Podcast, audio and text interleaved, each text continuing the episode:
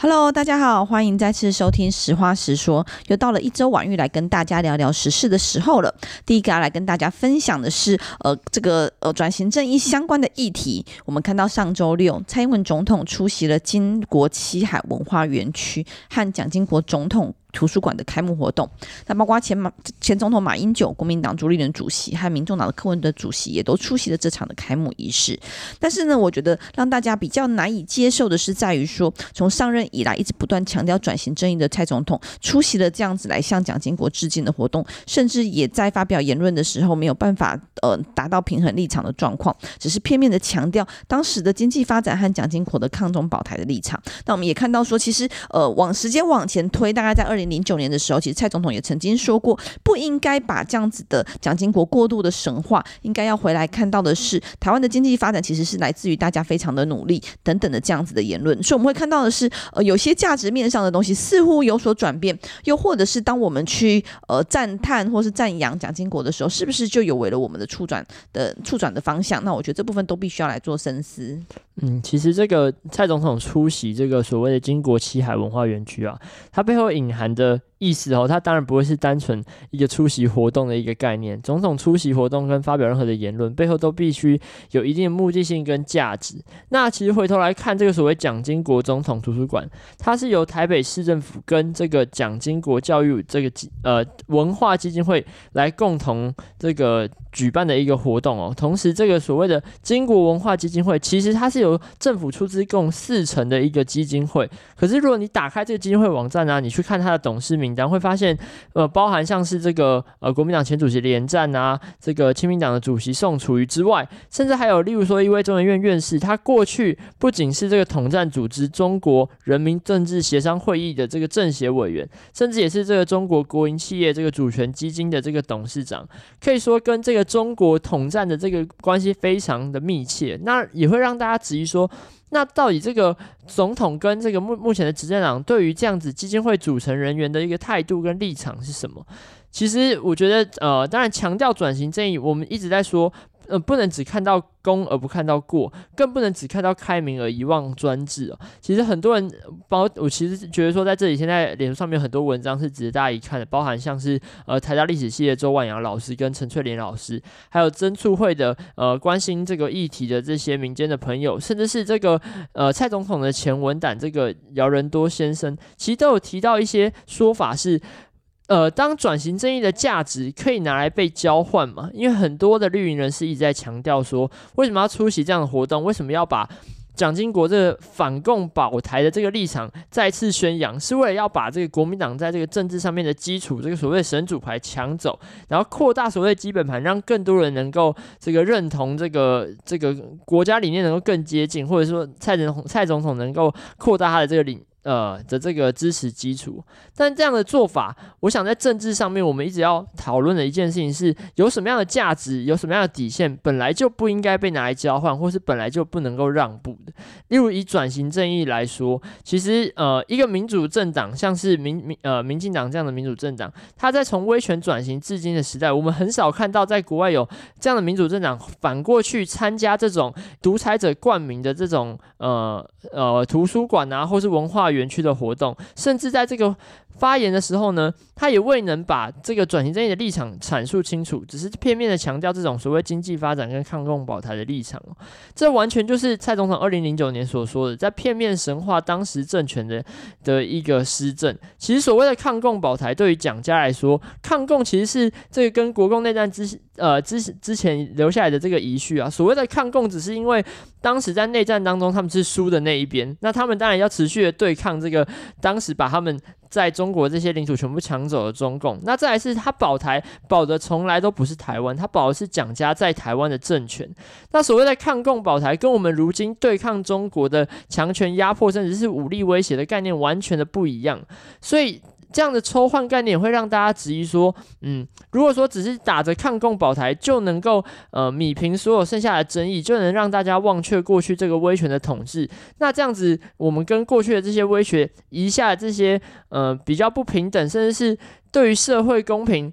忽视了这样的一个观念，又有什么样的不同呢？我觉得这样的问题确实是大家要来重视的，绝对不会单纯只是说我们要扩大金本盘就能够呃这样子带过去。我觉得这是蔡总统必须要深思的，甚至是众多的这些民进党员，过去有许多是民主前辈，甚至在蒋经国的这个执政期间曾经被迫害，甚至被关押，甚至被限制他的言论自由的人，都应该要做出提醒的。所以我觉得时代力量立场很明确，就是我们对于转型正义的支持不会因为为了扩大金本盘、扩扩大选票而改变，我觉得这样的提醒是绝对是有必要的。嗯，就是有一些价值面和理想面的部分，必须应该要有坚持，而且要讲清楚的部分。那像刚刚呃也提到说，蔡总统除了在二零零九表示不应该这样子过度的神话蒋经国的时代的美好，其实这是台湾人民的努力，对于经济以及对于自由的努力。那同时他也曾经说过说，蒋经国统治的期间实施戒严体制、一党独裁、全面打压民主，包括江南案、美丽岛事件、林宅血案和无数的白色恐怖的政治事件，都成为了台湾民主运运动史上最深的伤痕。那我们会看到说，转型正义或是在这样子促促促进转型正义的发展，一直到现在，其实很多时候仍然没有办法弭平社会上的和谐，又或者是没有办法达达到这样子的和解。很多时候在于说，我们很呃往往都只看到有被害人而没有加害人。这原因就在是我们不愿意正视过去威权政府所做的这些事情以及主事者。那这里其实更没有办法弭平这样子历史带来的伤痕。所以我们会认为说，呃，转型正义的推动，其实最基本的部分就是应该要把这些资讯公开、事实揭露的部分更加的清楚，更加的让大家知道。但是呢，直至到现在，我们推动转型正义这么多年，仍然有许多真相是我们现在看不清楚的，更别说把这些各式各样的资讯并成，让人民能够得以思考和来讨论到底该怎么样进行转型正义，又或者是能够继续的往前走。所以我觉得，当然，呃，可能或许有在某些部分会认为蒋经国总统对台湾有所贡献，但是我觉得同样的部分，刚才公过公过的部分都，刚才其实平成有提到，就是公过的部分都应该要来明，都应该来说清楚，至少在资讯面应该要公开。然后另外就是在于说，这个基金会的组成其实让大家非常的疑虑啦，就是有四成的部分是来自政府的经费，里面的人士也包括之之前政协的呃协会的委政协的委员，然后也是中国国国企的董事长。那时候我觉得这些部分都其实有一些疑虑，是大家必须要一起来检视和慎思的部分。好，那第二则新闻要跟大家分享的是，在于说，不知道大家有没有感受到，在这个疫情的变化之下，大家消费习惯有所改变呢？那当然，我觉得最普遍的就是大家可能使用这个外送或是外卖的机频率变高了。那另外，我们也看到，随着疫情的变化，金融消费的习惯也的确有所转变。过去大多是以现金来做交易，但目前大致上区分为现金、实体卡片、电子票证和行动支付四大类。依据自测会的研究报告发现呢、啊，现在在结账时首选行动支付的比例偏好度，从二零二零年的三十七 percent 一跃成长至百分之五十。所以相相反的，首选实体卡片的比例则是从二零二零年的三十五 percent 降到二零二一年的二十六 percent，所以看到的是，呃，过去在行动支付的比例其实不是太高，大概就是三分之一左右。但是因为随着疫情的部分，这部分比例显然非常的明显的上涨到接近五成的人第一使用都会使用行动支付。而我们看到说，呃，如果是用常用的部分来做处理、来做评估的话，行动支付常用的比例大概有接近七成，紧追了第一名的实体卡片也是七十四 percent 和现金的七十一 percent，成为四大支付工具里面唯一三年内连续成长的，而和实体实体卡的差距也从二零一九年的二十六 percent 缩短至现在的二零二一年的五 percent，所以这部分其实呃蛮明显的看到的是，除了消费的习惯不同，支付的习惯也有所不同。那在这样子的报告里面，我们也看到说，为什么大家在疫情期间特别喜欢或是特别开始比较频繁的使用行动支付呢？主要的三大原因分别依序是方便、优惠和卫生。那其中优惠的因素下降了一些，原本的比例比较高，现在加上七 percent 到四十七 percent，而方便这是最高的比例，就是六十三 percent，而卫生。我相信这是在疫情考量之下，呃，明显上涨的部分上涨了百分之十四，现在目前达到百分之四十一 percent。所以看到说，在疫情期间，的确也因为这样子防疫啊，或者是为为为了这个卫生的要求啊等等，改变了我们的消费的模式。那呃，我自己在看这个题目，其实有点好奇，也有点兴趣，就是在于呃，实体卡片，像我自己呀、啊，其实在疫情期间非常大量的仰赖线上购物或线上外送的部分。那包括说这个支付的部分，仍然都会是用线上信用卡处理。因为这原本都是设定好，所以我倒没有因为这样所以提高了行动支付的比例。那不知道大家怎么看呢？那平常平常的消费习惯大概比较喜欢用哪一种？其实我觉得我也是在这一两年才有转变，因为我过去其实也是一个这个现金的使用者，就是比较常使用现金嘛。那当然，第一个我觉得问题是现金有时候因为你身上不会一次有这么多现金嘛，所以你常常还是有就是去提款需求。那提款其实，嗯，虽然现在 ATM 真的很多也很方便，但提款确实是有一点麻烦的事情。那后来慢慢的就是开始使用行动支付之后，说也了解大家为什么会使用它。因为刚才讲到这个前三大原因，第一个是方便，我觉得方便原因当然还是因为你拿着一个手机，有时候你在结账的时候，然后你本来就要滑手机，然后你滑一滑就发，哎，就是他呃要付钱的时候，你就直接用这个手机，不管是呃 Apple Pay 啊，不打广告哦，也有可能是 Google 的这种各种线上支付方式，甚至是 Line Pay 等等，你只要扫一个条码，或者是你只要呃就是呃直接去 B 卡都可以支付的情况下，你好像也懒得再把钱包拿出来，所以我觉得方便真的是一个你会想要使用的原因。那另外一个是因为其实我本来就我不知道网友有没有在用载具，就是有用行动载具嘛，因为当然行动载具第一个是你不需要再拿到纸本发票，再来是其实它在你未来记账啊，或者是你对发票的时候都还蛮方方便，就一键就可以处理。那其实。嗯，像现在的手机设计是，你可以在这个快捷键的地方，你就是有两个条码，一个是你的电子支付，诶，另呃行动支付，另外就是你的电子载具。那有时候很方便，就是你拿给他扫载具的时候，你就顺便再给他扫那个电子支付，那你这次的这个付款就完成了，就也完全不需要掏钱包出来。所以我觉得确实这个。嗯，慢慢的这个，因为我觉得科技就是跟着人性在走，就是大家越来越懒得去做任何新的动作的时候，你就越来越想要使用这种越方便的支付方式越好。那再来是我觉得卫生的原因，我自己觉得确实也占一部分的影响了，因为你就不想要再有这个拿钱出来跟店员可能有这个换交换的这个动作啊，或者是你如果直接是用手机支付的话，除了扫码之外，其实也不太会有这个直接跟这个店员增加接触机会，或者是跟这个消费。在那个柜台上面，其他环境有多了一些接触机会的这个可能，所以我觉得确实在这个疫情之下，所谓的行动支付，呃，可能会这样异军突起啦。那我，但我自己也另外也觉得是，我觉得这个确实这个近年来这个行动支付越来越方便，而且大家在越来越多场合可以用。我觉得以前很多人。没有办法使用，或是使用率没有那么高，原因也是因为，就是你可能，例如说去买东西、吃东西，在一些小店里面，他们可能还是习惯用现金来交易，那当然这个比例就不会那么高。但其实现在越来越多，像是我之前去夜市的摊商，他们有些也都可以直接让你扫什么街口支付、来配等等。就是当在这个市面上愿意接受这种支付方式的人越多，厂商越多的话，也会影响消费者的这个消费习惯。我觉得这是确实在这几年，尤其在这一两年内有有一个比较比较强烈的一个转变。点啊。嗯，那现在听起来是平成还是比较多实体消费嘛，所以会用现金或者是线上支，所以过去是现金嘛，然后现在是线上支付。那像我自己其实一直很少在 比较少在实体购物，尤其是疫情期间或是工作忙碌之之下的情况更少在实体消费。所以我之前其实本来就很少现金，所以常常发现哎、欸、要付钱的时候身上没钱，这种件其实常常发生。对，所以我其实比较以前比较常使用的就是这个信用卡，就线上直接用信用卡消费。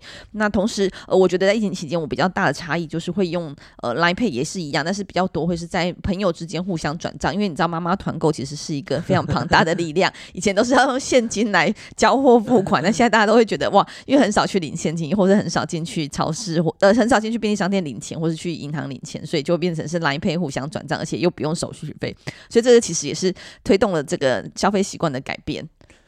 我自己觉得另外一个是因为你在我自己觉得记账也蛮方便的，因为你如果是用行动支付的话，你就大概知道你在手机上就可以看到说你还花了哪些钱或者怎么样。那有时候现金你花一花就哎，怎么钱都不见，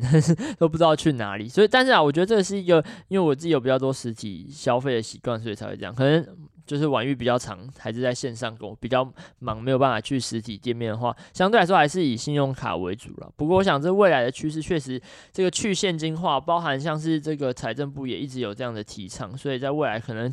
确实也会成为一个主流的一个支付方式。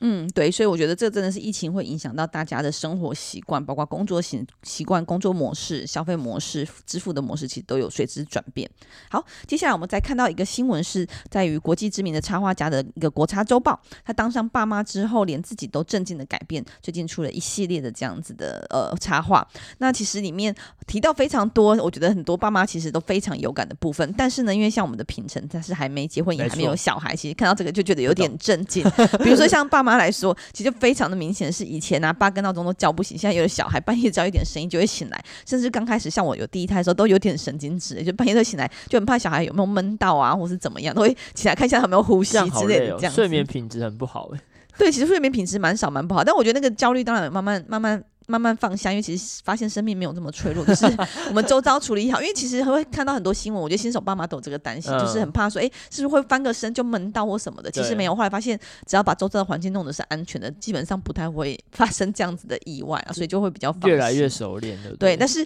有一个很明显就是说，还有一个我觉得很有感，就是以前三百六十五天天天泡夜店，有了小孩之后三百六十五天天天都在泡奶。那我觉得当然我自己没有习惯泡夜店，但是以前晚上其实都很 free，然后都是自己的时间之类的，但是有了。小孩之后，真的觉得自己的时间非常非常之少，这样有点有时候都会忘了要照顾自己。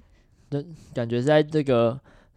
加重加那个少子化问题，我就不敢生。就现在看这些都好可怕，因为他有些会写说这个。以前闻到亲戚小孩的大便会反胃，现在可以徒手机，我真的太震惊了，居然有办法这样。虽然我知道小朋友就是可能会屎尿这样子，有时候没有办法控制，会是需要处理。因为像包尿布，因为有些亲戚小孩来，可能大家就会帮我包尿布，我就有点受不了，就觉得。那个味道有点臭，就我们自己上厕所的时候都都就是赶快上完就赶快走，然后还要处理小朋友这个这个大小便，确实会觉得天哪，好麻烦哦。而且我觉得睡眠这件事也也蛮有感，因为我看很多新手爸妈那个黑眼圈都是直接直接多一圈呢，然后晚上都可能早上就是因为小孩什么时候哭闹你也没办法控制，然后可能一早他哭闹你你就会。被迫醒来，或者是两个人，就一定要有个人去解决这个小孩的问题，一定要有个人起床去哄小孩，总不能两个人都在睡觉。所以我觉得这个确实也是新手爸妈真的很辛苦的地方。但是我觉得，就像那个插画里面有一个是说。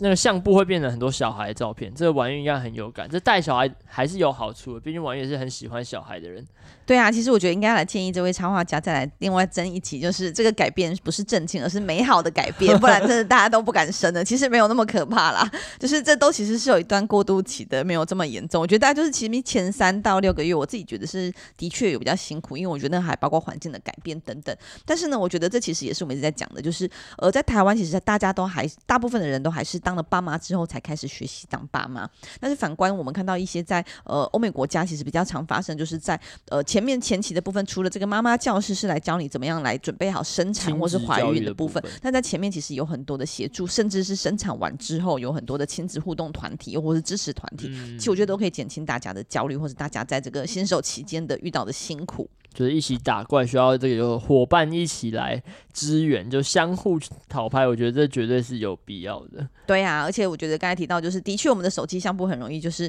本来是小孩，呃，本来是先生而已，或是另一半，或是朋友们，或是出国玩，或是呃甜点照等等的，然后慢慢的都会变成是全家福，或是只有小孩的照片。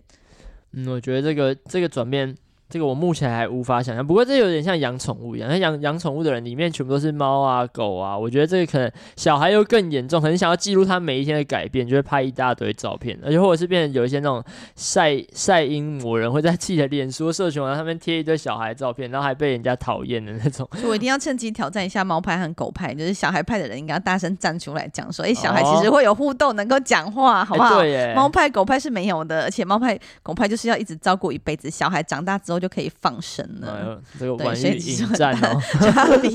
好了，没有，就是还是鼓励大家多生小孩。然后同时我也是希望鼓励啊，就是说虽然当爸妈很辛苦，但是真的不要忘记要留一些些时间照顾自己，就是自己的部分也是很重要的，要有一些些时间让自己原本的兴趣还是能够在这样子的忙碌的育儿生活当中取得一个平衡。这件事情我觉得才可以让育儿这件事情是快乐的，然后比较长久。好，接下来我们来看到最后一个部分是在于说，呃，之前呢、因为本来我们有要到市场去发红包的，然后但是因为疫情的问题，所以现在目前都是取消这样子到市场发放红包或是捷运站发放红包的行程，所以改为线上索取。然后但是因为时间非常紧迫，因为线上索取就还是会有寄件的时间，希望大家都可以在过年前收到。但是我觉得非常感动，就是在短短两天就有超过一百五十位的民众来填表单。那同时也看到之前的朋友们呐、或者是说支持者们也纷纷都有。留言，因为我们其实主要是让大家填写资料来索取红包，但是非常更感动，就是很多人，大部分人都其实有在留言给我们加油打气。那像是我们有几个部分都特别得到大家的回应，像是在这个议题上面的关于妇幼教育孩子的部分、儿少的部分、精神病友们的部分，其实都非常感谢说，我有看见我的努力，那我也非常感谢大家，真的是我们的努力有被大家看见，因为这些议题其实呃某种程度其实都不是这么的及时，或是这么的有时效性。那这但是这这件事情，我觉得对台湾的未来发展其实非常有关系，也非常重要。那每件重要事情都很需要努力去做。那我们在做的同时，也很很担心的是我们这样的努力不被看见，或是不被理解。但是呃，从这样的留言，我们非常感谢大家，其实都有在关注，然后也有看到我们的努力，也希望大家一起来继续努力。那另外还有一部分跟政治的部分有关相关的，就是呃，虽然时代力量最近的声量不是很好，或是支持度其实有往下跌的情况，但是呢，还是有很多的朋友愿意来肯定，也期待除了蓝绿之外，我们能够成为一个最大的第三第三势力，然后发出我们自己的声音，而且能够继续来强力的监督执政，不分蓝绿。嗯，我觉得这样的精神绝对是要持续下去的，因为实在量当然我们可能力量小，委员也少，只有三个委员。像最近在这个呃协商的时候，就常常被人家威胁啊，或者动不动就是怎么样的发言都会遭到指责。但是我觉得这我们的价值就在这边哦，就是人少有人少的玩法，就是我们要坚持既有的价值，我们要坚持在蓝绿之外为人民发声这样子的一个意义哦，甚至是在很多议题上面啊，像我们前阵子这个昆宇的案子啊，有一些议题或是有一些这。个关注的人永远都只有十来辆，就是因为。那些呃选民可能他票数没有那么多，或者人没有那么多，所以就呃轻易的被这个蓝绿两党给忘记了。但时代力量绝对不会忘记要站在人民这边，站在鸡蛋的这一边哦。所以我想我们也期许大家可以继续给我们更多的支持，因为只要有你们的支持，就是有民众跟人民的支持，时代力量才能继续茁壮，继续在这个政坛上面为大家发出声音。对啊，就像刚才提到昆宇案，或者是我们在努力的这些儿少妇幼的议题，其实都一样。就是我觉得呃在政治圈很现实的，就是说政重要又有选票的事情，很多人大家都会抢着做。但是的确有很多事情是非常重要，但是相对选票比较少的部分。然后我觉得这部分就真的也需要有人来关注，有人来做推动，才有可能让台湾变得更美好。所以很希望大家继续支持时代力量，也继续支持我。那同时我们也看到有朋友说，最近的这个实话实说每一周来跟大家做新闻回顾，蛮好的，也感谢大家喜欢。那如果有任何的意见，或是有任何希望能够在 Podcast 上听到的事情呢、啊，或是能够聊聊的部分，也都欢迎继续来跟我们做互动哟。好。那今天是不是就到这边了？对，那今天的节目就到这边，谢谢大家的收听，也希望大家继续准时来做收看、收听我们的粉丝页和我们的 pocket 谢谢大家，谢谢，拜拜，拜拜。